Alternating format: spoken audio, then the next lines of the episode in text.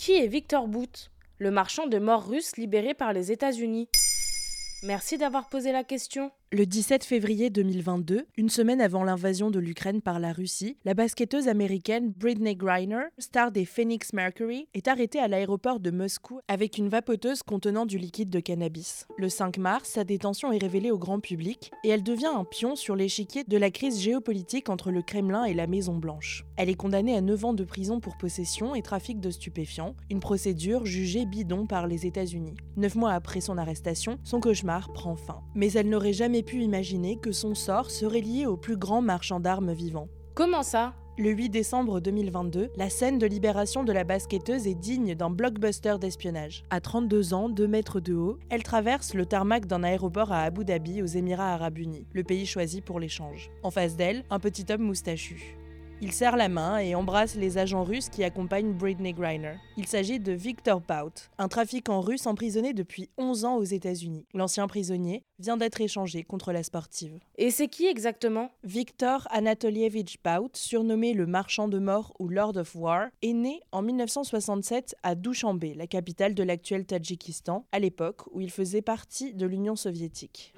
Parlant une dizaine de langues, dont le russe, l'anglais, le français, l'allemand, le portugais ou l'espagnol, il rejoint l'armée de l'ère soviétique et fait des missions à l'étranger pendant les années 80. Il est suspecté d'avoir fait partie des services de renseignement militaire.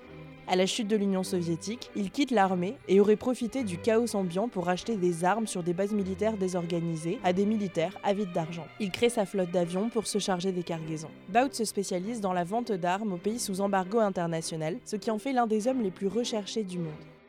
Il aurait vendu des armes à l'Angola, au Rwanda, à la République démocratique du Congo, au Libéria ou encore à Al-Qaïda et aux talibans. Sa vie, opaque et digne d'une fiction, a d'ailleurs librement inspiré le film Lord of War du réalisateur Andrew Niccol avec Nicolas Cage. Pourquoi était-il emprisonné aux États-Unis? Recherché depuis des années par les renseignements occidentaux, il est arrêté lors d'une opération de l'agence antidrogue américaine, la DEA, en 2008 à Bangkok. Les agents américains se seraient fait passer pour des membres des FARC colombiens souhaitant acheter Il est transféré aux États-Unis en 2010 où il est condamné à 25 ans de prison. Une prise majeure pour le pays dans l'après-guerre froide qui ne semble aujourd'hui plus très loin. La Russie et les États-Unis s'accusent mutuellement de retenir des ressortissants à des fins politiques. D'ailleurs, Victor Bout a soutenu publiquement l'offensive de Poutine en Ukraine dès sa libération.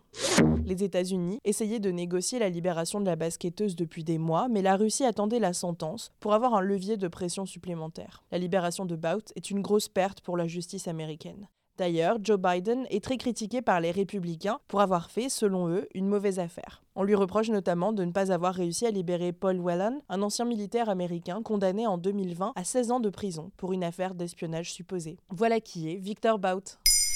Maintenant, vous savez, un épisode écrit et réalisé par Antonella Francini. Ce podcast est disponible sur toutes les plateformes audio, et si cet épisode vous a plu, n'hésitez pas à laisser des commentaires ou des étoiles sur vos applis de podcast préférés.